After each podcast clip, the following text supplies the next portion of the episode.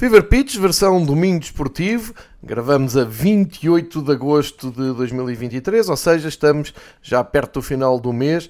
Uma semana que vai ser marcada pelo sorteio das provas da UEFA para a fase grupos, ou seja, vamos começar a ter as três provas da UEFA definidas nas suas fases de grupo e até lá temos eh, a última oportunidade para vários clubes eh, envolvidos nos playoffs garantirem então essa desejada presença e percebermos um encaixe uh, de todos os clubes nas três competições da UEFA, com destaque, claro está, para o Sporting de Braga, que vai tentar confirmar a presença na Champions League uh, na Grécia e para isso teve direito a folga no campeonato e muito bem, aí a Liga Portugal a proteger o Braga. O mesmo não aconteceu um, ao Panathinaikos na Grécia, que teve que jogar este fim de semana, portanto, aqui algo de bem feito um, a proteger a equipa portuguesa.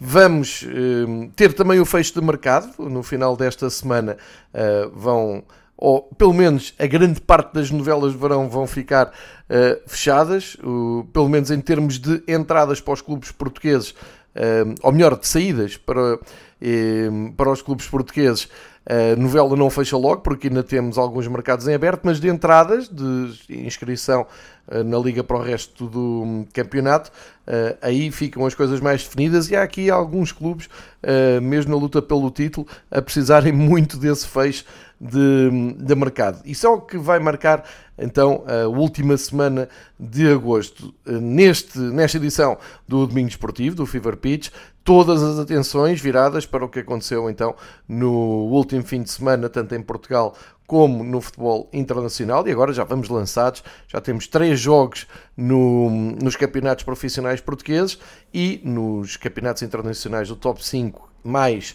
aqueles que costumamos dar aqui atenção, também já vão lançados e já têm curiosidades e já vão revelando alguns heróis que vamos aqui destacar. Portanto, fica aqui uma um preview do que vai ser eh, este episódio. É claro que vamos falar das assistências dos campeonatos profissionais de futebol. Vamos lá ver se esses números continuam a ser assim tão espetaculares como a Liga Portugal tem apregoado.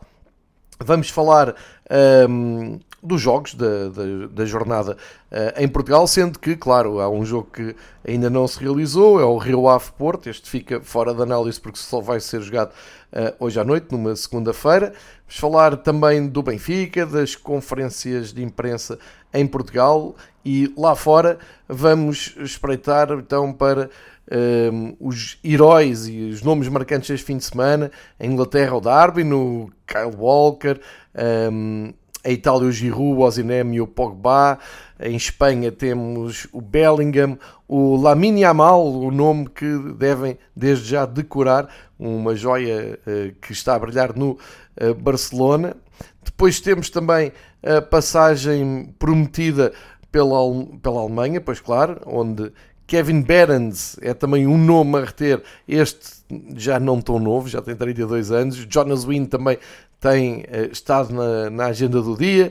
Uh, vamos ainda espreitar o feito de Ben Yadder, também o gol do Romain Fevre e uh, o arranque do Anderlecht. Fica aqui então traçado o preview do futebol internacional e vamos arrancar então a um, viagem desta semana pelo primeiro tema que, que, que trago, que tem a ver, claro, incontornavelmente com um, todo o barulho que se levantou à volta da conquista do, do futebol, do, do Campeonato do Mundo um, em futebol feminino por parte da Espanha. E era só para deixar aqui um pequeno uh, comentário, não, não, não vou alongar nem, nem vou repetir tudo o que tem uh, sido uh, dito por aí. Quero só manifestar a minha, a minha sincera estranheza pelo facto de, ainda neste fim de semana, uh, vimos, vou dar aqui o exemplo, por exemplo, na, na, Alemanha, na Bundesliga, onde os grupos de apoio são sempre muito fortes e muito interventivos, vimos em.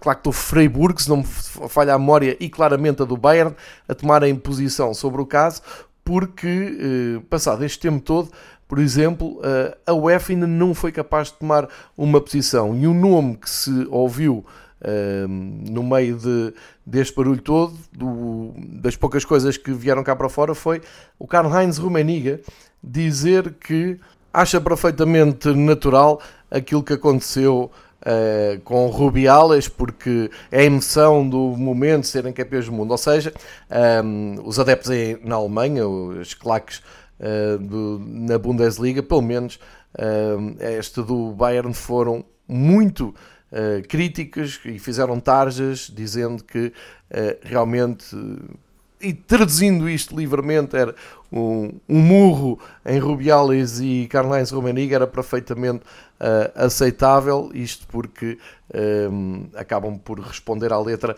a estas uh, insinuações que não têm, uh, enfim, não acho que não são aceitáveis para, para não estar aqui uh, a expor muito mais. Mas a, a, minha questão é a seguinte: a minha questão é, em Portugal isto passou completamente ao lado, não é?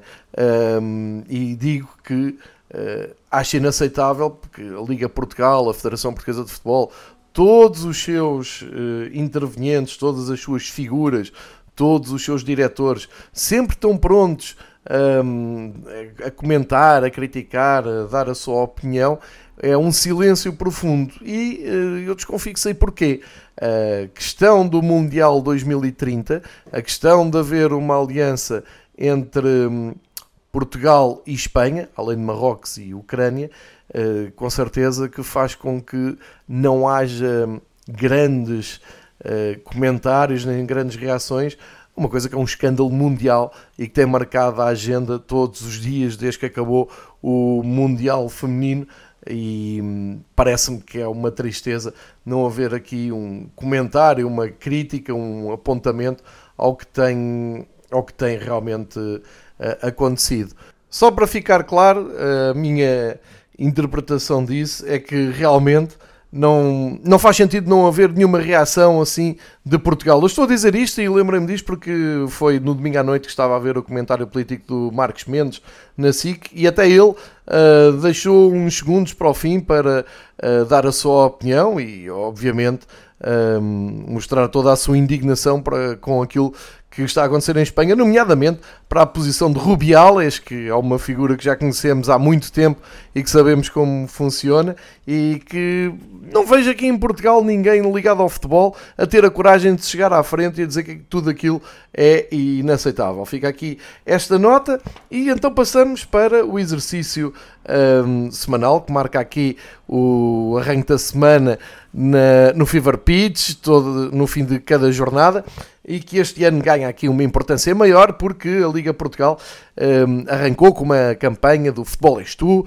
e nestas primeiras três semanas tem sido uma festa a manobrar números, a explicar o que é que são taxas de ocupação de estádios, a fazer uh, contas totais de números presentes de, de adeptos nos estádios e eu tenho lutado aqui um pouco para desmascarar um bocado isso. Agora, hum, há uma coisa que é certa, os números são tão maus que qualquer coisa que corra um bocadinho melhor, qualquer coisa que seja uns milhares a mais adeptos nas bancadas, é claro que é motivo de festa e regozijo, como escrevem alguns diretores da Liga. Agora, isso está muito longe de ser um sucesso e eu tento todas as semanas aqui explicar porquê, porque hum, vale a pena fazer uma viagem rápida pelas duas ligas profissionais e perceber onde é que está esse sucesso e perceber onde é que está essa taxa de ocupação de estádio maravilhosa com a tal participação do, do continente e eu continuo a dizer tudo o que seja feito para uh, levar mais adeptos aos estádios, para os estádios estarem mais compostos, eu uh, fico satisfeito, apoio, uh, elogio, aplaudo, acho que sim, porque tem mesmo de fazer qualquer coisa. Agora, parece-me que fazer meia dúzia de textos, embelezar isto em campanhas, meter o continente ao barulho uh, e depois uh, manobrar aqui uns números e parece que o trabalho já está e anunciar recordes de ocupação na segunda liga, recordes de presença de público nos estádios, voltou a estar na moda ir aos estádios e depois depararmos com os números e com a realidade, no fundo o que é? Uma viagem ao país real do futebol.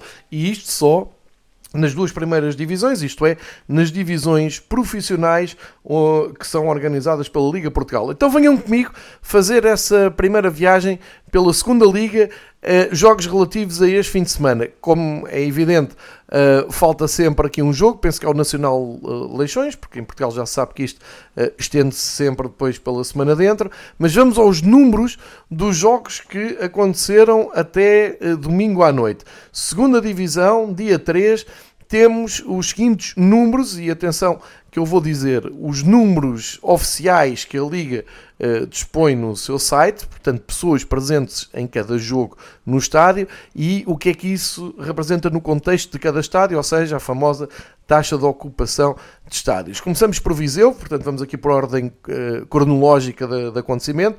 Académico de Viseu Feinense estiveram presentes em Viseu 1978 adeptos, 28% do estádio do Fontelo.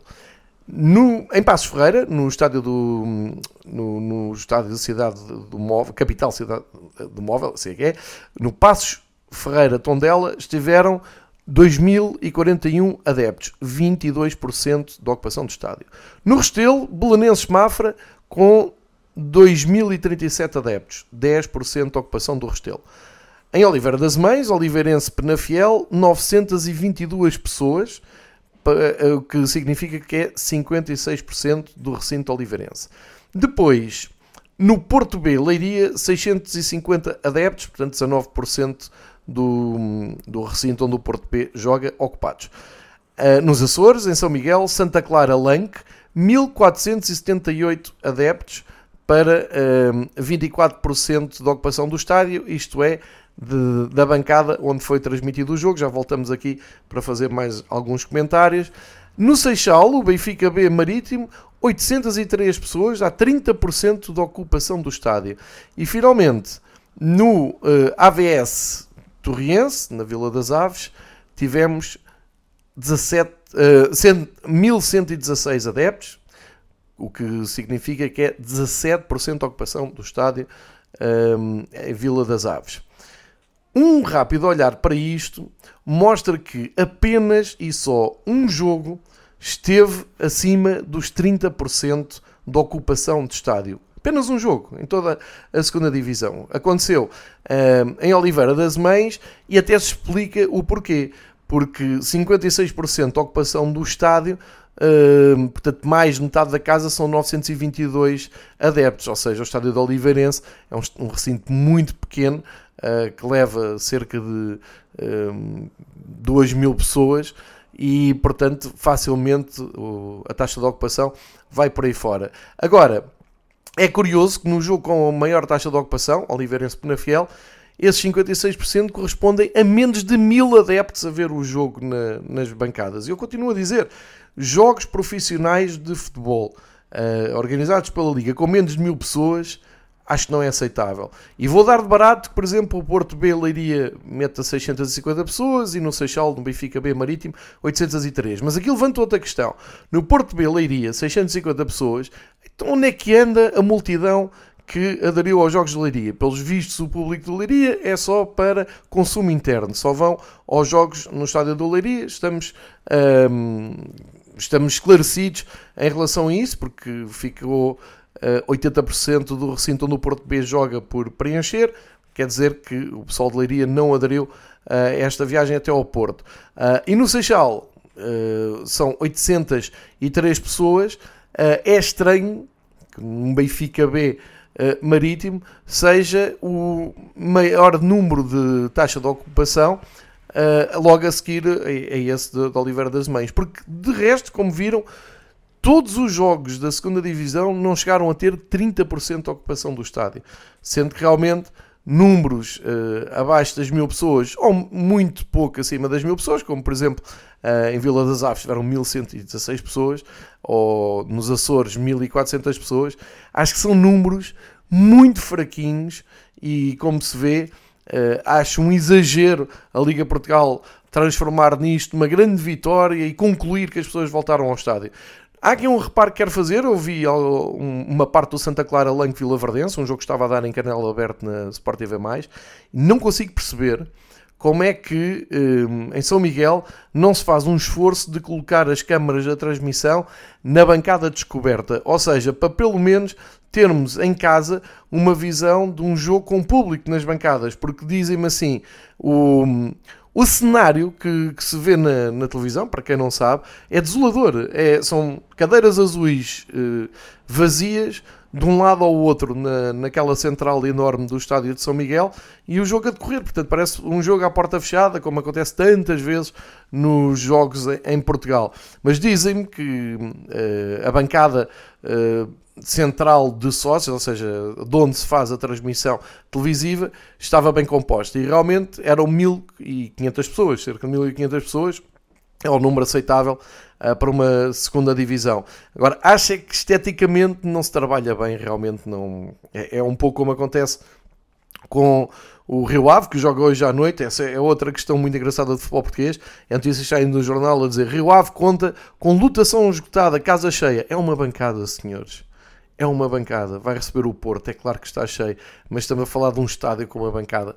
No caso do Santa Clara, um, há um problema grave de divórcio do público de São Miguel com a SAD, que trata do futebol do Santa Clara, uh, mas mesmo assim são 1500 pessoas. Mas fica aqui este reparo.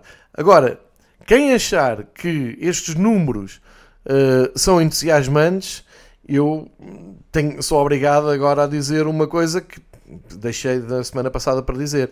É que faz falta aqui o Leiria a jogar em casa com 12 mil pessoas, não é?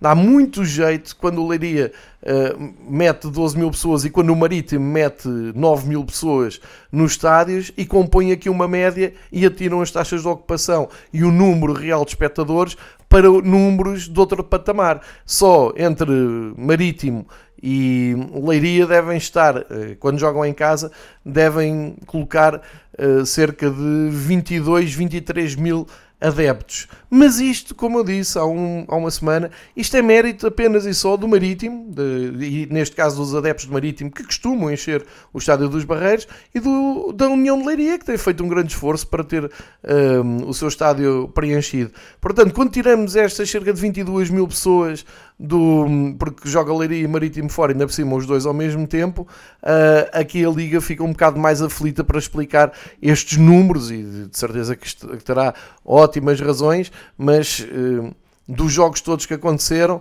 lamento, mas só dois jogos é que ultrapassaram a taxa de ocupação de 30%. Portanto, continuamos com um cenário desolador uh, e se calhar está na altura da, da Liga Portugal Uh, deixar-se de maquiar estes números na segunda liga e de uma vez por todas uh, congratularem e agradecerem ao Marítimo e ao Liria uh, aqui um upgrade em relação a outros anos da segunda liga. Vamos então para a liga profissional de futebol da primeira divisão, que agora tem o patrocínio de uma casa de apostas, ou continuam com o patrocínio da casa de apostas, como não pagam uh, para fazer essa publicidade, vamos chamar de Primeira Liga, e vamos então ver os números desta jornada, chamando já a atenção para o facto de uh, temos aqui um recorde do, no último ano batido, e suponho que a Liga Portugal vai tomar conta uh, deste recorde e vai chamar assim toda a, importância e se calhar todo o mérito disto. Falo do Sporting Famalicão, exatamente o jogo que fechou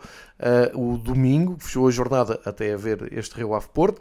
Uh, finalmente o estádio do Sporting conseguiu uh, ultrapassar as 40 mil pessoas. Foram 40.287 pessoas em Alvalade, o que quer dizer que é 79% do estádio de Alvalade preenchido, continua por preencher então 20% de, de Alvalade. Isto tem a ver com o bom momento da equipa do Sporting, obviamente, mas é notícia porque, como expliquei aqui há duas semanas, o Sporting, ou há uma semana, o Sporting há muito tempo, há mais de um ano, que não conseguia chegar pelo menos uh, aos 40 mil adeptos uh, em Alvalade. Portanto, Liga Portugal que avance para uh, tomar conta já deste, deste número.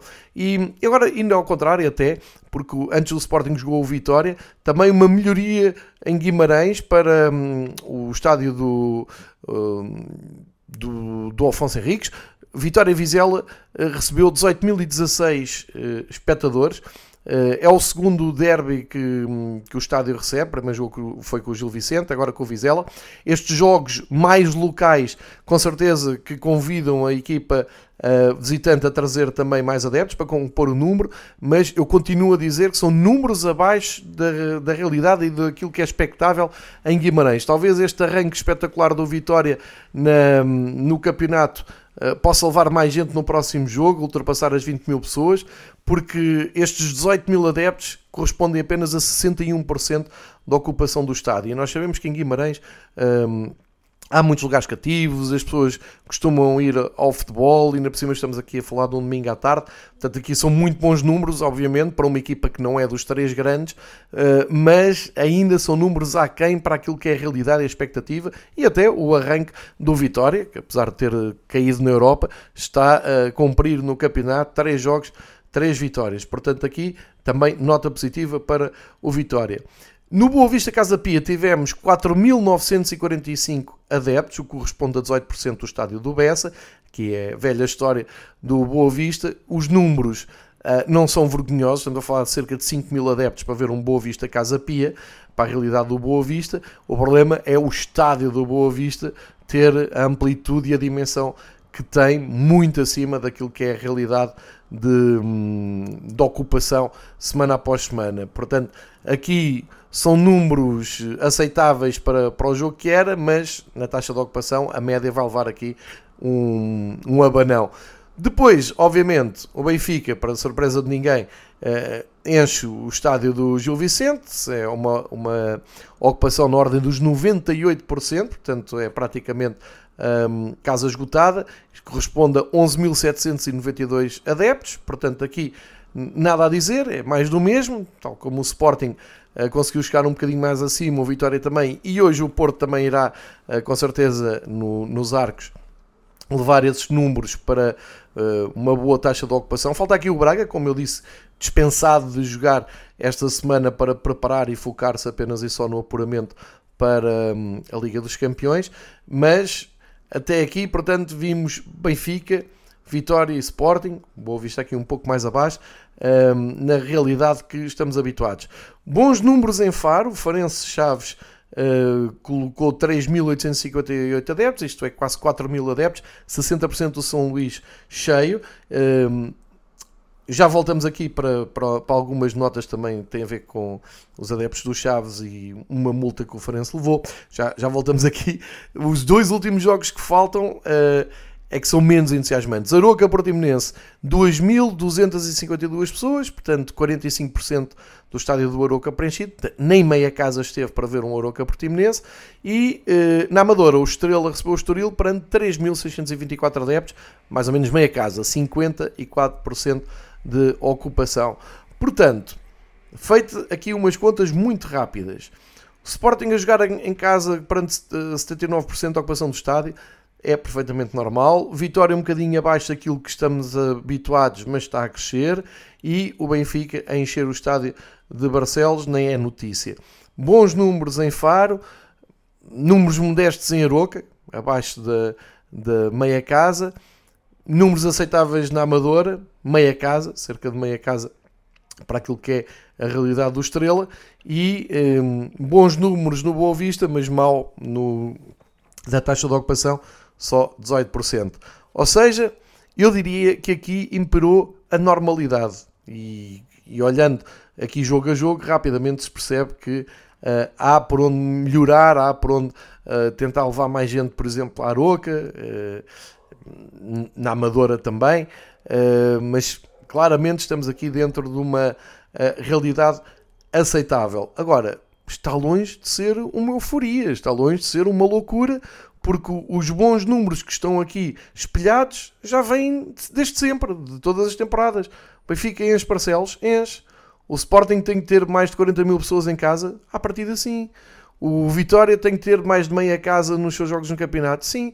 Isto, e o Boa Vista tem que ter cerca de 5 mil pessoas a ver os seus jogos em casa, sim, embora seja uma miséria para o estádio uh, que tem, mas isso já é outra conversa. Portanto, normalidade nestes jogos, elogios para, para Faro, sem dúvida, e alguma apreensão para Aroca, mas isto em Aroca costuma ser assim, se se lembrarem de, de, de, destes números do ano passado em Aroca, geralmente tínhamos sempre meia casa e menos, uh, e a tendência é piorar, porque a partir do momento em que entrarmos nas estações de outono e inverno é menos convidativo para ir uh, ao futebol. Voltemos então aos jogos de uma maneira uh, mais pormenorizada para destacar aqui alguns pontos que me parecem pertinentes. Olhando, por exemplo, para a bela tarde de Faro, o Faro Chaves, Farense Chaves, grande goleada do Farense, já não acontecia há muitos anos. Hoje vi no jornal uh, que já eram 20 ou 30 anos sem uma goleada assim, salvo erro, a última tinha acontecido com se não me falha a memória com o Gil Vicente, também não quero estar aqui a garantir, mas lembro-me de ter visto uma, uma, uma, nota curiosa sobre essa hum, goleada 27 anos depois, até fui aqui recuperar. Uh, a última vez que o Farense tinha ganho foi a 18 de fevereiro de 96 com o, Gil Vicente, exatamente. Um, registro agora igualado neste jogo com o, o Chaves. Mas uh, aqui duas notas. Primeiro, Chaves, uh, treinado uh, por, pelo Mister que fez cair o Marítimo, uma. Eu diria que é uma figura curiosa do campeonato português, que geralmente, um, quando vem falar, parece que vem falar, um, enfim, num, numa realidade um pouco mais paralela daquilo que, que acontece. Claro que, que estou a falar um, do José Gomes, o José Gomes que, uh, enfim, não foi feliz com o Marítimo, agora também não está a ser muito feliz neste arranque com os Chaves. Os Chaves que era uma equipa muito competente no, no ano passado, treinada pelo Vítor Campelos, uh, que deixou uma marca, inclusive que até perto do fim esteve a apontar para a presença europeia, embora o seu presidente depois tenha vindo dizer que mesmo ficassem em zona europeia que não iriam participar, lamentavelmente, eu falei nisso aqui uh, na altura no, no Domingo Desportivo, mas levar 5-0 de uma equipa que vem da segunda divisão não me parece uh, aceitável. Todo o mérito para o José Mota, que assim. Reparem como é o futebol, o, o Farense começa com uma derrota em casa Trajé com o Casa Pia, uh, sem grande história, depois faz uma exibição de sobrevivência no Dragão, cai nos últimos minutos da partida e essa exibição dá-lhe moral e deu alento para uma boa semana de trabalho que culminou com esta goleada. E aqui uma, uma nota curiosa que também vi na imprensa é que três destes golos remetem-nos uh, imediatamente para o nosso passado, para o nosso imaginário, e eu falo eh, aqui de uma geração mais velha, uma geração que tenha nascido na década de 70, de certeza que olhando para os marcadores dos golos vai um, eh, ter aqui uns uns flashes daquilo que viveu nos anos 80 e nos anos 90. Isto porque o argelino Bellumi, que marca o golo, é filho de um dos maiores craques da Argélia dos anos 80. O Bellumi, na altura, era dado como um dos grandes jogadores da Argélia, a par do Madjer, que rivalizavam na popularidade. Portanto, este Bellumi é o filho, marcou aos 20 minutos. Depois temos o Fabrício Isidoro, uh, para quem se lembra do Brasil de 82, há um Paulo Isidoro que uh, fez parte da seleção canarinha nesses, nesses anos. Fabrício Isidoro é filho dele e temos ainda o Mateus, mais conhecido, mais uh, mediático, que chegou a, sequer, a, a, chegou a fazer parte dos quadros do Sporting, que é o filho do Bebeto, Mateus Oliveira, que também marcou. Portanto, há esta curiosidade, três golos marcados por um, lendas do futebol internacional, jogadores que dizem muito uma geração uh, que viveu mais o futebol dos anos 80 e dos anos 90. Uh, menos agradável é este, este parênteses que eu tenho que fazer. O Farense, no primeiro jogo com o Casa Pia, foi multado em 408 euros. Reparem no ridículo da multa para a gravidade da situação. Foram multados em 408 euros porque resolveram abrir um bar com um, um empregado para servir um setor uh, ou melhor, cinco setores que representam uma possibilidade de 4 mil pessoas. Isto é uma loucura, portanto, é aquela bancada nova.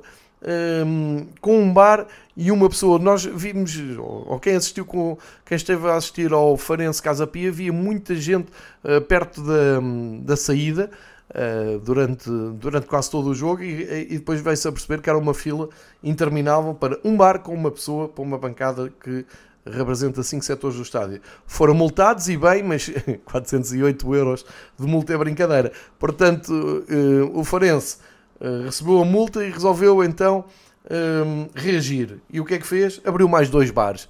Não sei se só tinha uma pessoa a cada, a cada um dos bares, mas portanto seriam já três bares. Vamos ver se a Liga acha isto aceitável uh, quando estamos em pleno verão, em Faro, no Algarve, com jogos à tarde, com o sol a bater forte naquela bancada.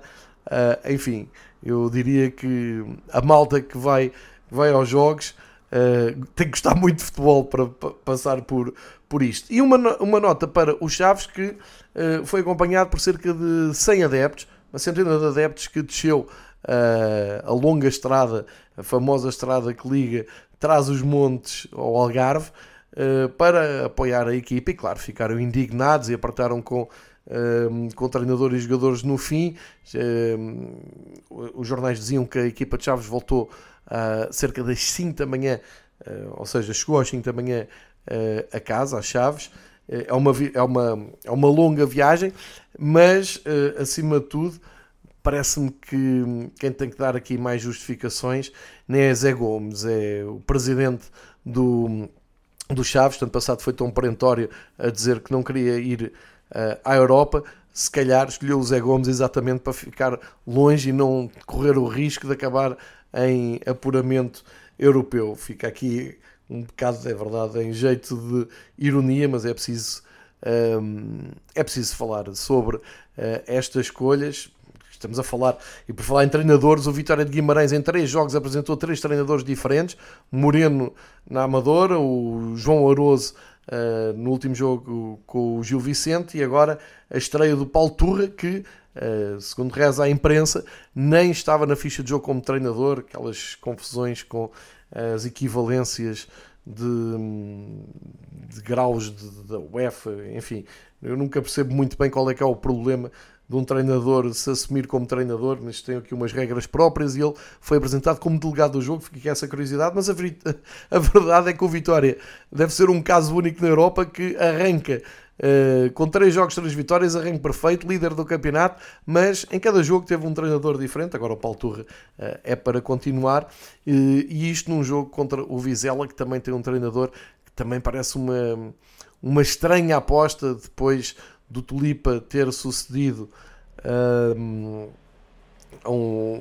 ter tomado conta do, do Vizela no, no, no ano passado um, já para a segunda parte e para, para aquilo que restou da temporada e fez uma boa temporada, estabilizou a equipa e isto depois de um Vizela um, muito tempo liderado pelo Álvaro Pacheco, que agora está no Estoril, um, e portanto é um pouco estranho ver uh, este Vizela uh, ser comandado pelo espanhol Pablo Villar, que, que até agora não mostrou assim também grande coisa, convenhamos, na, no Vizela, que tem um ponto em três jogos. Não estou com isto a dizer que está uh, que as apostas estão abertas para uh, a próxima Uh, o próximo despedimento, porque o Vitória de Guimarães surpreendeu tudo e todos com uma saída de treinador na primeira jornada e quase bateu os recordes todos nesse aspecto.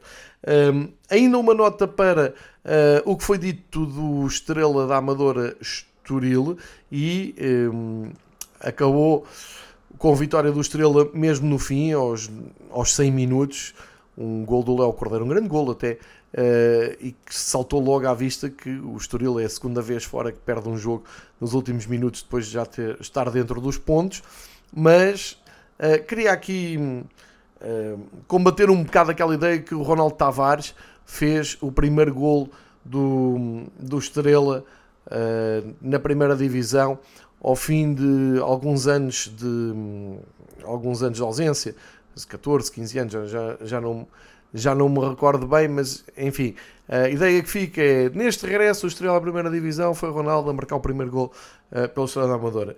Eu lamento muito contrariar, mas isso não é verdade. O gol do Ronaldo Tavares é o primeiro gol de sempre do Clube Futebol Estrela da Amadora SAD, porque é assim agora que se chama, o Estrela que não tem nada a ver com o Estrela da Amadora, que tal como o conhecíamos, uh, e isto vem de uma uh, junção de outras chades uh, e que depois tomaram conta do estádio do, da Reboleira, do emblema, do equipamento, por aí fora, mas se quiserem ser um, sérios, quiserem ser precisos, o, este é o primeiro gol deste assado, não é o primeiro gol do clube uh, Estrela Amadora, tal como conhecíamos. Pronto, fica aqui esta nota, só porque vi muita gente uh, a ligar este gol ao último gol que o Estrela Amadora tinha marcado na primeira divisão. Se bem me lembro, aconteceu essa curiosidade do último jogo tinha sido com o Vitória de Guimarães e agora este primeiro jogo foi também com o Vitória Sport Clube na Reboleira. Feitas então aqui as considerações mais generalistas da, da primeira divisão portuguesa, vamos então a, a factos. O Vitória e o Sporting lideram o campeonato. No caso do Sporting, deixem-me aqui dizer que disse na semana passada um, realcei o facto, nem foi uma opinião, foi o Sporting uh, ganhou o jogo com um gol irregular uh, validado por Hugo Miguel uh, e depois com desculpas do, da arbitragem, do Conselho de Arbitragem. A única coisa que eu não percebo, e continuo sem perceber uma semana depois, sobre esse lance incrível do Casa, do Casa Pia Sporting, é que passado uma semana está tudo na mesma, ninguém se demitiu. O Conselho de Arbitragem, o Hugo Miguel ou melhor, o Conselho de Arbitragem pede desculpa, protege o Hugo Miguel. O Hugo Miguel vai para a jarra, como se diz em Portugal, mas para os Jogos de Portugal, porque a meio da semana saiu para um, ir fazer um jogo das provas da UEFA. Ninguém em Portugal foi capaz de dizer à UEFA, ah, esse se calhar não, porque uh, fez uma borrada grande na semana passada, escolha um outro. Não, uh, foi. Uh, e o Conselho de Arbitragem fica todo contente com estas coisas, porque teve mais um, uma equipa de arbitragem no VAR e no AVAR. Uh, portanto, isto é tudo uma hipocrisia gigantesca. Uh, e resolvem-se as coisas assim. Pronto, o homem agora fica fora desta jornada. Pode ser que se esqueçam da borrada que fez. Ele, entretanto, até foi à UEFA, é bom moço. O Sporting uh, lamentou imenso, mas ficou com os três pontos que sabem bem. O Romano Amorim sabe muito disto uh, e também disse que era inaceitável, mas ok, já está deste lado. e depois começou toda uma narrativa que eu, que, eu, tenho que dizer aqui, que, que é absolutamente típico do, do clube de Alvalade, que é, um, portanto, tem ali uma vitória por um golo, uma diferença de um golo e, portanto, um golo uh, uh, ilegal. Uh, este, este, é o facto, não estou a discutir mais nada. e depois para o jogo com o Famalicão, a, a, narrativa é excelente, que isto é, é, é, mesmo típico do Sporting, é excelente, que é, um, bom, lá porque fomos beneficiados uh, num, num, jogo, agora não quer dizer que passe, vamos passar o campeonato todo a ser uh, prejudicados, como é costume. Vêm para aqui já uns ladrões, vão já compensar aquilo e, e, o Conselho de Arbitragem agora não faz mais comunicados sobre nada e os outros clubes também têm erros.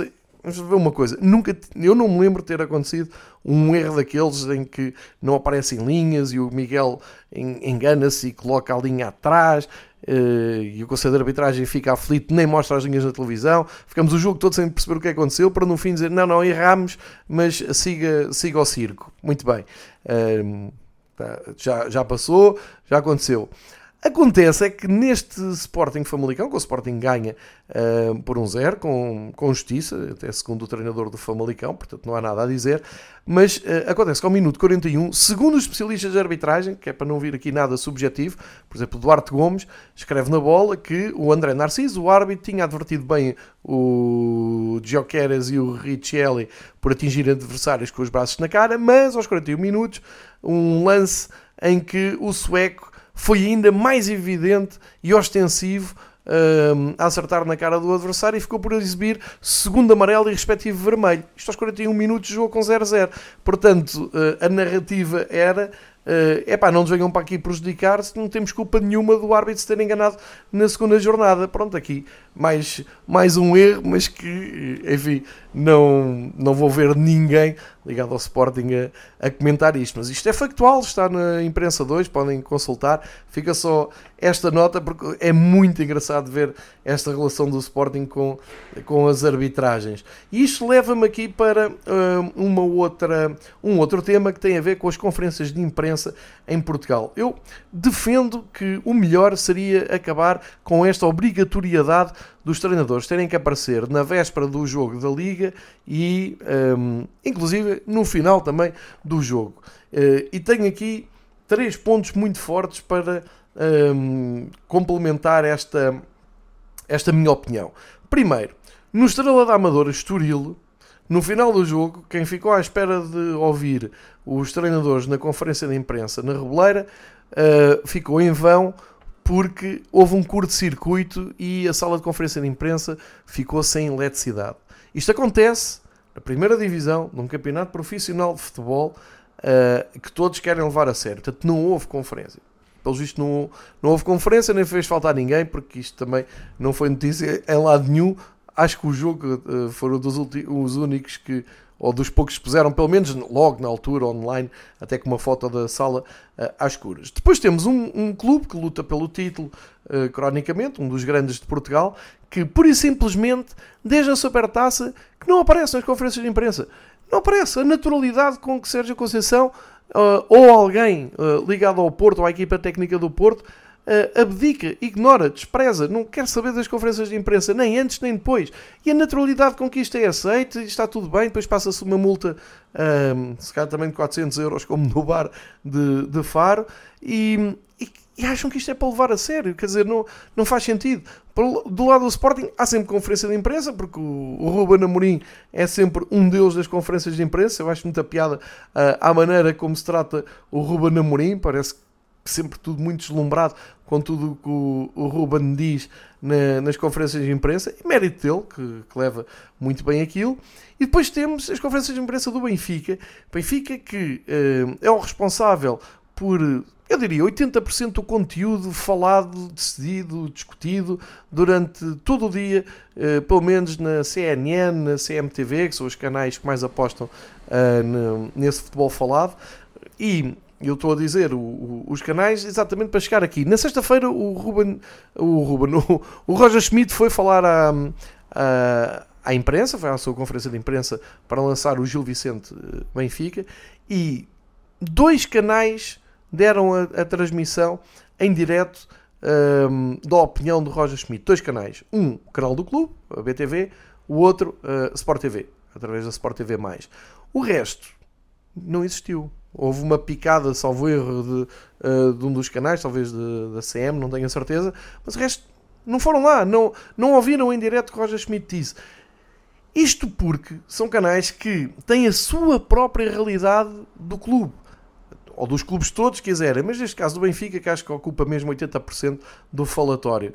E portanto, a ideia com que eu fico é que não interessa muito o que é que o, o treinador do Benfica tem para dizer ao país mesmo falando sobre os temas quentes que alimentam e dão audiências e dão muito dinheiro aos canais e que os, os benfiquistas adoram uh, e, e, e, vivem toda essa realidade paralela no dia a dia, uh, porque constroem-se algumas narrativas em cima de suposições, muitas delas não correspondem à realidade, Uh, e depois, no momento em que tem oportunidade de falar cara a cara com o treinador, de mostrar nos seus canais o que é que o treinador acha de, das situações, por isso, na altura estavam todos a discutir o, o Rubiales. Lembro-me de passar pelos canais, estavam a falar do Rubiales, do, do famoso beijo. Uma coisa que, entretanto, já aconteceu há uma semana. Repare, em, aqui ficámos uma semana para levar isto às televisões. E como já disse aqui atrás, um, sempre sobre o, o prisma de, de, comentadores, nunca nada oficial, não se vê ninguém ligado ao futebol português com responsabilidades a condenar aquilo. Uh, isto tudo para, para dizer que realmente, se calhar, acabava-se com as conferências de imprensa, uh, aquilo não interessa a ninguém e, e se calhar o Porto é que está certo. Olha para aquilo e pensa: o que é que o Sérgio Conceição vai lá fazer? Um, fiquei aqui para fica um bocado aqui para, para reflexão, porque pelos vistos nem as televisões têm interesse nisto, tirando no, no caso a BTV, a Sport TV e os, os canais que vivem destes conteúdos, vivem literalmente estes conteúdos todas as noites, como o CMTV, todas as tardes, fins de tarde, sei lá, o, o que quiserem. Uh, nem, nem sequer se dignam a passar em direto as palavras do Roger Schmidt. E aqui podemos fazer a ponto para o, o Benfica, uh, dizendo que o Benfica Começa então com aquela falsa partida uh, no Bessa, depois ganha com naturalidade ao Estrela, mas dificuldade, e agora ganha em Barcelos, mas num jogo em que perigosamente levou outra vez para uh, aquela área da montanha russa. Uh, ou seja, Desta vez as coisas sorriram ao Benfica, mesmo porque fez o 3-1 antes de sofrer mais sustos que podiam dar o 2-2 perto do, do final do jogo. Um, por curiosidade, o João Mário, que é questionado, foi considerado o melhor em campo, pelo Luís Freitas Lobo, também provavelmente porque eh, lhe quis agradecer uh, alguns conteúdos exclusivos neste, neste verão e reconhecer que é um grande jogador. O, o João Mário, que por acaso quando sai, na altura em que sai, entre o 2-0 e o 1-2, uh, percebe-se que entre o 0-2 e o 1-2, assim é que é. Percebe-se que era um dos jogadores mais importantes que há para segurar a bola, marcar os tempos de jogo, uh, dar alguma organização, alguma inteligência ao jogo do Benfica. Uh, o Roger Schmidt acaba o jogo com os três pontos, mas com os mesmos problemas por resolver, ou seja, uh, tem o Di Maria a dizer que não é substituível e o Di Maria faz o jogo todo, a meu ver, um, uma forma um bocado um, incompreensível. Tem a questão do João Mário, tira, o João Mário foi dos primeiros a sair, também não parece que uh, naquela altura fosse o mais indicado. Um, tem a questão dos avançados, apostou-se pela segunda vez seguida no Arthur Cabral, que foi perdendo de gás durante o jogo. O Musa entra, voltou uh, a marcar, também lançou o Tankstead, é verdade. Um, há a questão do Odisseias, que é uh, claramente um dossiê em aberto, que à hora do jogo estava a apostar uh, nas redes sociais que andava a brincar com, com a filha num parque infantil. Uh, temos o Turbino que chegou, continua no banco. Agora o Samuel sofreu dois golos. Enfim, há aqui muita coisa na última semana de agosto em aberto no Benfica que me parece que o treinador do Benfica também está a complicar um pouco para falar também da questão do Orsens na esquerda, uh, que é polémico, porque o Benfica tem dois defesas esquerdos, um não está uh, apto fisicamente, mas o Ristich já cá estava desde o ano passado e parece completamente riscado para jogar o Orsens. Há também a questão de ter sido o João Neves uh, a sair, mas eu aí acho que já é mais do ponto de vista da.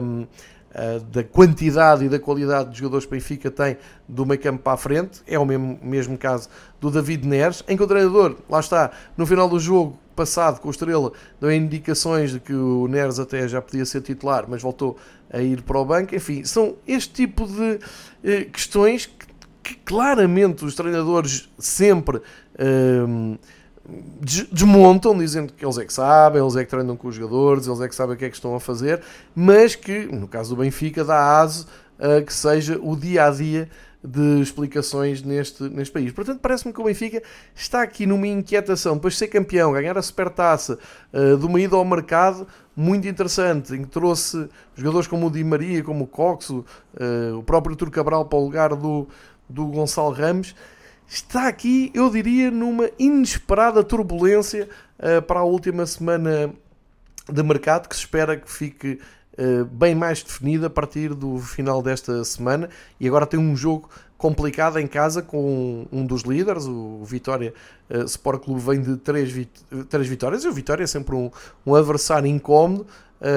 Vamos ver, porque é no Estádio da Luz e parece que o público do Benfica, já se tinha notado isso um, a certos passos no jogo com o Estrela, uh, está a ficar inquieto em relação a todas estas indefinições e a todas uh, e a tantas questões por discutir em cima da mesa. Uh, numa equipa que vem de uma, uma boa época e que tudo levava a crer que estivesse estável nesta, nesta altura. Agora cabe à direção e à, à, equipa técnica do Benfica clarificar as coisas esta semana. Quem tem que sair, sai. Se houver alguém para entrar, que entre, fechar a porta e estabilizar, blindar e fazer o percurso que se fez Uh, no ano passado, mesmo porque no final desta semana já há adversários da Champions e já tem que se olhar para a frente e começar a criar ciclos vencedores. No caso do Porto, o facto do Porto não aparecer nas conferências de imprensa tem dado muito jeito porque uh, não se percebe nada do que se passa ali e acho que o caso mais marcante deste verão é o João Moutinho, uh, que foi dado como certo no Porto, que acaba no Braga, que faz declarações de que pelo menos aqui um, podemos acreditar nas palavras das pessoas, enfim, fica ali também uma nuvem no Porto entre, um, entre aquela supertaça perdida e estes casos de, de contratações, a saída do Otávio, a entrada do João, do, do João Moutinho, o silêncio do, do Sérgio Conceição. Enfim, não é normal ver o Porto neste sobressalto. E vamos ver hoje, joga nos Arcos, onde no ano passado uh, foi surpreendido. Eu acho que isso não acontece dois anos seguidos. Acho que o Porto irá passar com relativa naturalidade nos arcos. Mas acho que é um Porto também a precisar rapidamente do fecho de mercado. E com, esta, com este passeio mais longo pela realidade portuguesa, uh, quase 50 minutos para falar de bola nacional, viramos aqui a página e vamos para a segunda parte uh, do nosso Fever Pitch Domingo Esportivo. Agora sim, para falar de futebol internacional e de grandes jogos que aconteceram lá fora. Já tivemos um fim de semana cheio de, de incidências, heróis, emoção, uh, jogos incríveis. Uh, eu, eu partilho já com vocês que a minha grande frustração deste fim de semana foi o Villarreal-Barcelona ser ao mesmo tempo do Newcastle-Liverpool. Eu, obviamente, dou prioridade ao Liverpool, mesmo que o Liverpool esteve a perder uh, grande parte do jogo, mas percebia-se que queria ainda tirar alguma coisa do jogo e, portanto, não consegui ver com, com a tranquilidade e apreciar o jogo da maneira que merecia em Vila Real. O 3-4 que o Barcelona ganhou, um dos jogos espetaculares deste fim de semana. Mas tivemos mais. E começamos então pela, pela Premier League. Vamos aqui com calma. Um, as duas figuras foram claramente o Darwin e o Kyle Walker, já lá vamos. O Chelsea consegue uma vitória, é notícia, porque o Chelsea, uh, tinha, tinha eu dito aqui que na semana passada, penso que nos últimos 31 jogos tinha 5 vitórias, era uma, uma estatística um, de pesadelo mesmo para o Chelsea, mas ganhou, ganhou com naturalidade ao Luton Town, ganhou por 3-0 na abertura da, da, da jornada e trouxe alguma paz para os lados de Pochettino. Mesmo assim, é um Chelsea que à terceira jornada está no décimo lugar com 4 pontos, mas vitória natural aqui. Também era difícil complicar mais. O Luton percebe-se que é uma das, um dos candidatos a descer. Depois no sábado tivemos muita emoção. Para já, uma nota para o Tottenham. Alô, uh, correspondentes a ESPN, o podcast que deve sair uh, amanhã. Eu estou a gravar a 28, eles costumam editar a 29 uh, eh, e deixo sempre, nunca é demais, uh, partilhar com quem ouve o Fever Pitch. se quiserem saber mais sobre a Premier League, Juntem-se ao correspondentes, onde eles assumem os seus clubes. E estão-me a lembrar aqui do Renato Sanise, que deve estar fortíssimo com esta vitória do Tottenham. Eu, quando vi Tottenham com o Bournemouth, pensei: bom, cá está um jogo uh, bom para o Tottenham vacilar depois da saída do Kane, mas não ganharam e já têm duas vitórias e um empate, que quer dizer uh, que um, seguem ali no grupo da frente de uma maneira até inesperada. Depois, por falar em inesperado, o Arsenal deixa-se empatar com o Fulham, começou a perder muito cedo, conseguiu dar a volta com muita dificuldade, mas depois aparece o, Palhinha a fazer o 2-2 e a calar o, o estádio do Arsenal e levantam-se outra vez as dúvidas, será que o Arsenal tem ou não cabedal para ir atrás do Manchester City para lutar pelo título. E aqui um abraço ao João Castelo Branco do Correspondentes, que sofre muito com o Arsenal. E hum, no podcast deles tinham dado o Arsenal como um dos grandes candidatos ao título. Portanto, um, isto é Arsenal Vintage, não é? Empate entre Brentford e Crystal Palace. Também o Brentford podia ter ganho e sofreu um golo um, um pouco uh, atípico. Vitória do Wolves no fim no jogo com o Everton. O Everton cada vez mais candidato também a descer. Outra revirada épica, Manchester United, com Bruno Fernandes em destaque. Esteve a perder 2-0 aos 4 minutos, perdia para 2-0 com o Nottingham Forest. É uma, uma, coisa incrível no Old Trafford, mas foram a tempo de se recompor. Ganharam por 3-2, tomaram 3 pontos, passou o susto. O West Ham foi ao terreno da equipa da moda, o Brighton, uh, ganhar por 3-1. O West Ham também duas vitórias seguidas, muito bom arranque de campeonato. Uh, e grande ilusão para todos os fãs do Deserby Ball, uh, com grandes elogios durante a semana, agora foram surpreendidos em casa, também acontece. O Burnley, no domingo, perdeu em casa com a Aston Villa, no, no derby das camisolas iguais, não é? aquela camisola garná com uh, manga azul clara, um equipamento que é comum aos dois. O Aston Villa levou a melhor, ganhou por 3-1.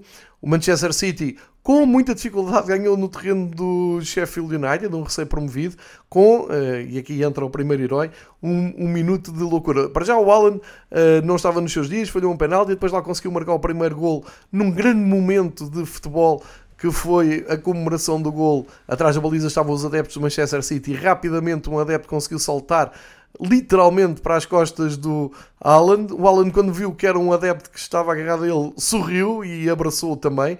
Uh, suponho que esse adepto não, não possa voltar a entrar num estádio de futebol, mas teve uma despedida absolutamente épica e foi um momento uh, que é sempre um misto de falha de segurança, mas também de emoção. Uh, e acho que deu uma ótima imagem. O que não era levado a crer é que o Sheffield United ainda reagisse, fez um a um num disparate do Kyle Walker, que dá um calcanhar absurdo na sua própria grande área e originou depois a jogada que deu o empate. O Kyle Walker ficou uh, completamente destroçado, irritado consigo próprio, mas reagiu à campeão, uh, depois de ter dado ali um, um pontapé no, na, na, naqueles painéis publicitários ao lado da baliza, recompôs, foi à luta, arranca duas jogadas pelo seu lado direito uh, incríveis, uma delas uh, acaba por dar golo, vai recuperar uma bola, centrou, a bola ressaltou do Foden para o Rodri, o herói das horas apertadas, Rodri lá para dentro, 2-1, vitória épica de Manchester City, Kyle Walker muito aliviado no fim, grandes imagens tivemos do bonito estádio do Sheffield United. E finalmente, a fechar, o Newcastle com o Liverpool, um Liverpool que entrou naquela roda de suicídio um, difícil de explicar. Talvez também com a instabilidade da questão do Salah, que se fala que pode sair a qualquer momento para, para o novo mercado da Arábia. Uh, mas a verdade é que é um Liverpool, bem, a nível defensivo, uh, é fraco e a nível atacante não está. Uh, mesmo já com o McAllister, e o Sosbolai na, na equipa, a verdade é que ainda não está aquele Liverpool que eh, nos habituámos a ver. Também já houve o Endo, portanto, o meio campo era o McAllister, o Endo e o Soboslai.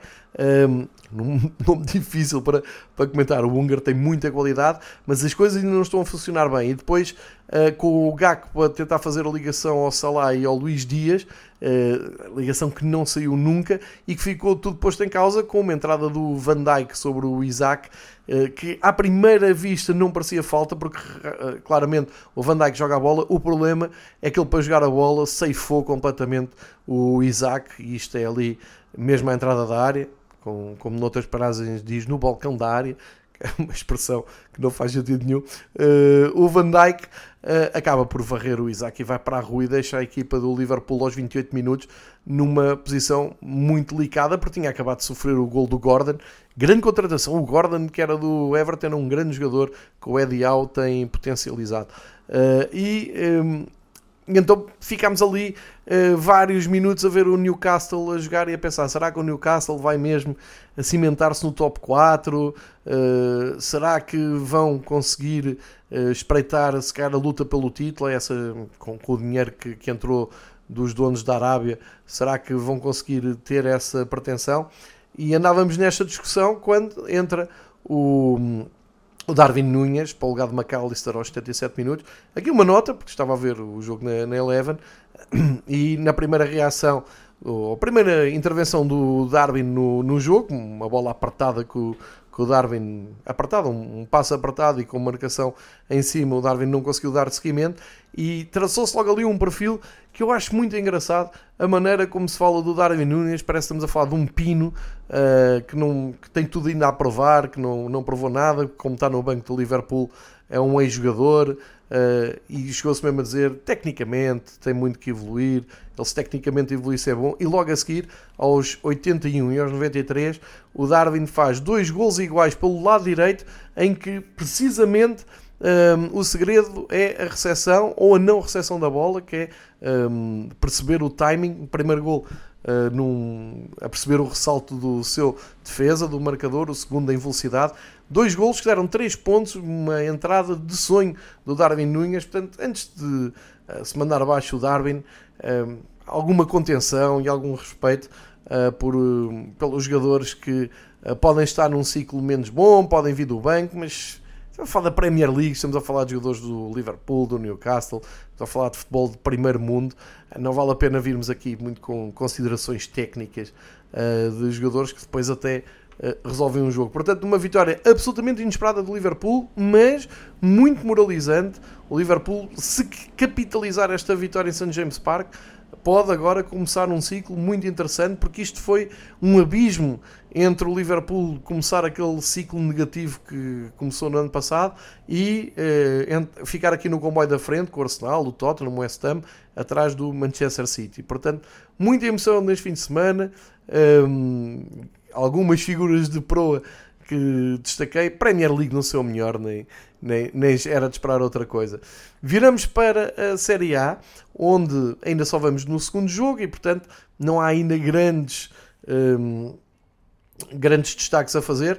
Uh, obviamente, o AC Milan com a segunda vitória em dois jogos, o Nápoles e uh, o Verona. Aqui também um destaque para o Futebol no Mundo, um podcast também de jornalistas brasileiros, onde uh, tem um dos jornalistas, o, o, o Bira, que eh, todas as semanas entra no, no, no podcast em Itália e torce pelo Verona. Portanto, ele deve estar todo contente. Um abraço para ele. Dois jogos, seis pontos. Verona no comboio da frente. Mas o campeão mudou de treinador.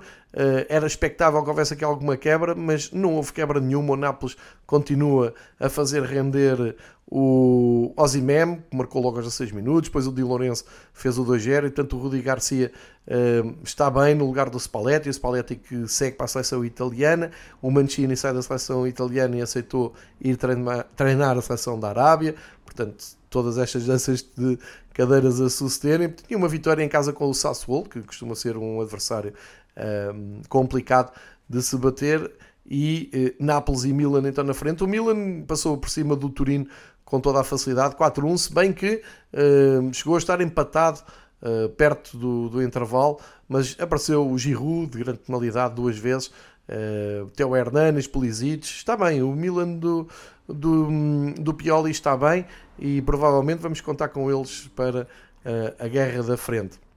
A Itália também ainda há jogos por realizar, o Giroud e o Osimhen já se destacam na lista dos melhores marcadores.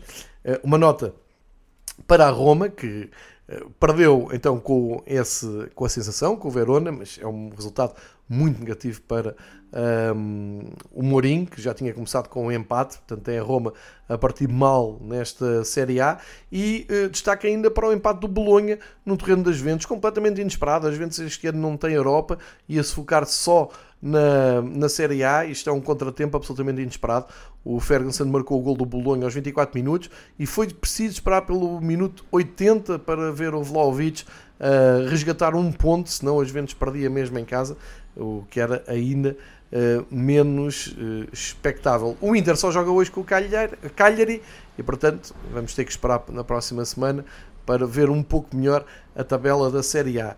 Em Espanha, como eu disse, tudo Tudo o que não seja falar do Villarreal-Barcelona é um disparate, porque é um dos grandes jogos do ano, uh, vai ser um dos jogos da temporada uh, de certeza, logo à terceira jornada. Impressionante tarde no La Cerâmica, uh, com a vitória do Barcelona e com um grande destaque, pois claro. Um, já, o, o Lewandowski marcar não é, não é notícia propriamente, mas a exibição do Lamine Yamal é espetacular, esteve nos golos, deu assistência, jogou fartou-se jogar 16 aninhos, saiu ovacionado pelos adeptos do Villarreal, é um grande momento da La Liga neste fim de semana, também é preciso elogiar um, estes momentos, e o Barcelona sai com uma vitória suada, muito moralizadora, mesmo assim continua uh, atrás do Real Madrid, porque continua, um, enfim, aquele empate na, na jornada inaugural com o Getafe, fê-los logo atrasar aí de início. Quem está atrás do Real Madrid é o Girona, que conseguiu vencer em Sevilha e colocou o Sevilha como a única equipa que não tem pontos na Liga Espanhola. Preocupante arranque do Sevilha, que até deu boa conta de si na, na discussão da Supertaça uh, Europeia. E depois atrás do Girona e do Barcelona temos o Rai Vallecano, que ainda não jogou, mas leva duas vitórias. Portanto, o Rai Vallecano hoje uh, pode colar-se ao Real Madrid se ganhar o rival do, Real Madrid, o Atlético Madrid. Portanto, isto é um derby, Rai Vallecano Atlético Madrid, 8 e meia para ver na Eleven. Um bom jogo. Se o Rai ganhar, chega-se ao grupo da frente. Também vai haver um Getafe à la vez.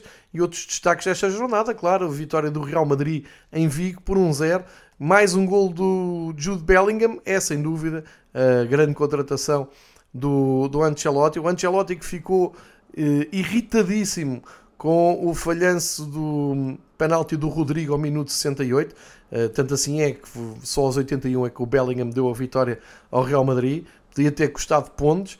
Uh, e veio explicar, o Ancelotti veio explicar que tem, quem tem que marcar o penalti é o Modric, que tinha entrado para o lugar do Chouameni aos 63 minutos. Uh, e portanto que ficou chateado com o Rodrigo e com o Modric e da maneira como se desperdiçou uma grande penalidade. De qualquer maneira, o Real Madrid uh, é líder e o Bellingham leva 4 golos na, na La Liga. Era difícil imaginar um arranque melhor para o inglês que veio do Dortmund. Uh, outros destaques da, da jornada: o Granada ganha em casa ao, ao Mallorca, o Osasuna foi ganhar ao terreno do Valência, continuando ali o Valência naquela tur turbulência, ganha uma semana, uh, ficam eufóricos, depois em casa perder com o Osasuna fica fora das contas. O Atlético Bilbao ganhou ao Betis por 4-2, importante vitória para o Atlético, uh, e uh, fecha-se a terceira jornada então com o Sevilha 100 pontos e o Real Madrid na frente. está boa a La Liga e este jogo do se não viram, vejam pelo menos o resumo entre o Villarreal e o, e o, e o Barcelona é espetacular. Na Bundesliga, o Bayern de Munique este ano parece não querer um, surpresas, dois jogos, duas vitórias, mas na frente está o União de Berlim. Mais um ano em que o União de Berlim é a sensação, está muito bem, cada vez mais fortes, cada vez mais equilibrados. Dois jogos, duas vitórias. O União começou por ganhar ao Mainz por 4-1 e este fim de semana repetiu o resultado no terreno do Darmstadt e leva já seis pontinhos, os mesmos do Bayern, também do Leverkusen, que foi categoricamente ganhar o terreno do Mönchengladbach, com Grimaldo numa das assistências. O Wolfsburg também dois jogos, duas vitórias, foi ganhar ao terreno do Colónia depois de ter ganho com naturalidade ao Endenheim. E também o Freiburgo na luta, na, luta na, na, na, carruagem da frente da Bundesliga, uh, ganhou por 1-0 um ao Werder Bremen, uh, junta os, aos três pontos conquistados em Offenheim. O Dortmund começa então um, a sua senda no, normal de desilusão. Uh, foi ao terreno do Bochum, não conseguiu ganhar, empatou 1 a 1, já se atrasou então ali em relação aos líderes. Uh, e o Frankfurt também uh, não conseguiu passar no terreno do Mainz, fica com 4 pontos. 100, 100 pontos ainda conquistados: Colónia, Endenheim, Darmstadt e Werder Bremen, que começa a apontar novamente, perigosamente, para os lugares de descida. Heróis da Bundesliga nestas primeiras jornadas, sem dúvida, um veterano, Kevin Behrens, é avançado do União de Berlim, fez um hat-trick na, na primeira jornada e agora leva 4 golos. Ele tem 32 anos, faz muito lembrar o Fulkrug do Werder Bremen, que chega à seleção perto dos 30. Uh, eh, e aqui está mais um caso de um alemão já de idade avançada, poderá muito bem ser a opção para um, a chamada à seleção alemã, que, como se sabe, não está a competir um, oficialmente até ao verão, porque vai receber o próximo europeu, mas pode fazer parte aqui da renovação. E aqui, em termos de qualidade, eh, os alemães não costumam muito olhar para a idade. Fica essa nota do Berens, do União de Berlim, e também do Jonas Wind, do dinamarquês, que também leva 4 gols ao, servi ao serviço do Wolfsburg e tem sido uh, um, um, avançado seguro para dar os 6 pontos que fazem o Wolfsburg andar no comboio da frente. Já agora, o regresso do Gozens ao futebol uh, alemão e a União de Berlim também em destaque, já leva dois golos nesta. Um, nesta edição e uma Bundesliga, como sabemos, sempre muito competitiva e que nos vai trazer mais histórias com certeza. Um, Deixem-me só olhar para os resultados e dar então uh, os destaques. O Leipzig uh, ganhou por 5 ao Stuttgart, até começou a perder. Leipzig conta-se com o Leipzig para as contas do campeonato. Vamos ver se eles têm arcabouço para isso. Uh, e dizer que o Bayern ganhou por 3-1 ao Augsburgo. O Leverkusen 3-0 em Mönchengladbach. E uh, ainda destacar a vitória sofrida do Offenheim no terreno do Eindenheim, que é um dos grandes candidatos à descida uh, na, nesta edição da Bundesliga. Viramos agora a página para a Liga Francesa e uh, temos vitória do PSG, é notícia, é a primeira vitória ao fim de três jogos. Uh, o PSG recebeu o lance, uma das boas notícias do futebol francês dos últimos anos, uh, e venceu por 3-1, convenceu. Asensio fez o, Asensio fez o primeiro, Mbappé uh, aproveitou para avisar e mostrar então toda a sua importância na equipa uh, de Paris. O, o uh, aos 95 reduziu, fez o gol de honra, mas a equipa de Luís Henrique faz mesmo a sua primeira vitória no campeonato. O Vitinha foi titular, o Gonçalo Ramos não, porque está lesionado, nem sei se pode ir à seleção por causa desta lesão. Um, e a equipa do Lance, que tão boa uh, conta tem, tem dado de si neste campeonato, um, deu até um ar da sua graça com este gol.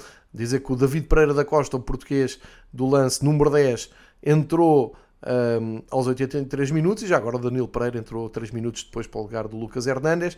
Mas uma vitória que, apesar de tudo, tem que se considerar normal do PSG. Uh, pode-se dar ao luxo de dar avanço na Liga Francesa. A Liga Francesa já não tem nenhuma equipa eh, só com vitórias, já todos perderam pontos. Eh, foi a vez agora do Mónaco à terceira jornada a perder pontos. Num jogo muito intenso e também espetacular, cheio de emoção. Nantes 3, Mónaco 3, excelente. O Marselha ganhou uh, com naturalidade ao Brest 2-0 e, portanto, está no grupo da frente, duas equipas com 7 pontos. E depois com 6 está o Reims, que ganhou uh, no terreno do Montpellier. O, o Brest, que tinha duas vitórias, agora foi batido, desceu para quarto lugar. E o Estrasburgo, que voltou às vitórias, recebendo o Toulouse e ganhando. Uh, o meu destaque desta jornada inesperada é para a vitória do Lorient sobre o Lille de Paulo Fonseca, 4-1, grande exibição da equipa do Lorient e um dos golos mais espetaculares que vão ver, se não, se não viram, um, eh, procurem no, no jogo Lorient uh, com o Lille, o gol do Romain Fevre, que é um espetáculo, um, um lançamento por alto e o Fevre, o Fevre dá assim de primeira com o pé esquerdo, com a parte de fora, um chapéu incrível. Vale a pena ver, fica aqui a minha, o, o meu destaque do campeonato uh, francês desta semana. Um, e uma palavra para o Ben Yedder, o francês do Mónaco, que já leva 4 golos no arranque deste campeonato uh, e vai-se destacando na lista dos melhores marcadores. Portanto, campeonato francês, o, a notícia é que temos a retoma do PSG. Vamos ver como é que dá continuidade disto na próxima semana. Agora saímos do top 5 e vamos para, para aqueles campeonatos periféricos, mas que valem a pena e que têm transmissão em Portugal, como é o caso da, da Liga Turca. Um, teve três jogos um, adiados, talvez pelas provas da UEFA, não tenho a certeza, mas o Fenerbahçe, o Galatasaray e o Besiktas não jogaram, talvez exatamente pelas provas de, da UEFA, não, não tenho a certeza disto que estou a dizer, estou a tirar assim para o ar, que seria um, a indicação mais óbvia, mas um, destacar precisamente que o Fenerbahçe, mesmo sem tendo jogar eh, é líder, só com dois jogos, duas vitórias, o que permeia, sem dúvida nenhuma, o bom arranque. É a única equipa na Turquia que não perdeu pontos, nem, nem vai perder, porque o Galatasaray já tinha perdido. Uh, portanto, para seguir com, com atenção, uh, este ano acho que vai ser uma luta mesmo renhida entre Fenerbahçe e Galatasaray. Uh, olhando para o Campeonato da Bélgica, temos um clássico clube de regresso à boa forma e é até com, com, alguma satisfação que dizemos que o Anderlecht está de volta à liderança do campeonato belga uh, e sabemos que depois há seis clubes que vão lutar no final da temporada uh, pelo título na Bélgica, mas para já é um grande arranque do Anderlecht, até não começou bem. É que na Bélgica já vamos na quinta jornada.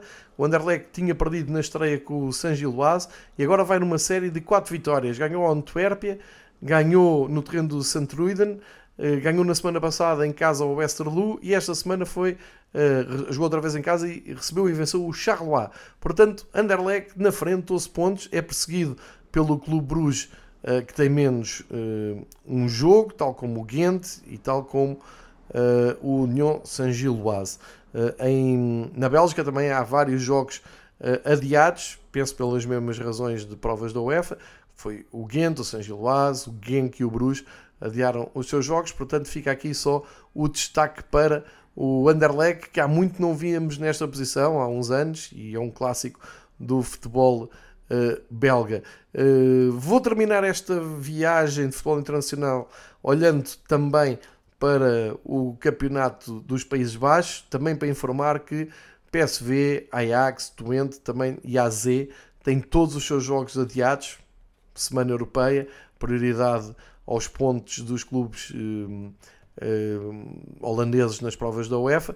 Aproveitou o Feyenoord para se recompor uh, ao ter recebido o, Al o Almere, ganhou por 6-1 e, portanto, deu ali um salto na tabela. As coisas não estavam fáceis no arranque do Feyenoord, que tinha dois empates, agora uh, já descolou. E o Sparta de Roterdão, exatamente os uh, rivais do Feyenoord, aproveitaram então estes adiamentos para chegar à frente e são os líderes provisórios.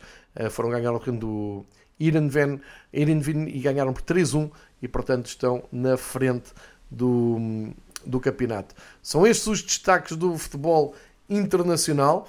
Isto numa semana, como eu disse no início, que vai ficar marcada então pelo sorteio da UEFA da fase de grupos, portanto, terça, quarta e quinta ficam decididos os rankings dos clubes que estão operados para as fases de grupos de todos das três provas da UEFA e também se fecha o mercado e eu termino com esta notícia bem portuguesa uh, da transferência do Francisco Ribeiro, um craque que uh, em 2021-2022 foi do Porto para o Vitória Sport Clube por 11 milhões de euros e agora uh, o Vitória Sport Clube dispensa-o para o Canelas.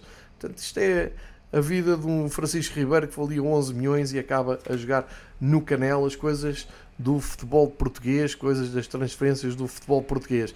Nós voltamos para a semana com mais futebol. Uh, talvez não logo na segunda-feira, fica já aqui este aviso, porque profissionalmente vou ter que me deslocar para Braga, que é o início de temporada uh, de um dos projetos que estou ligado, e portanto, talvez lá mais para terça-feira tenhamos o resumo da jornada e já podemos falar também das provas da UEFA e isso tudo. Até lá, fiquem bem, vejam futebol, isto já está tudo em alta movimentação, temos já muito com que nos entreter e uh, temos sempre o futebol português para nos animar todos os dias. Grande abraço a todos, boa semana.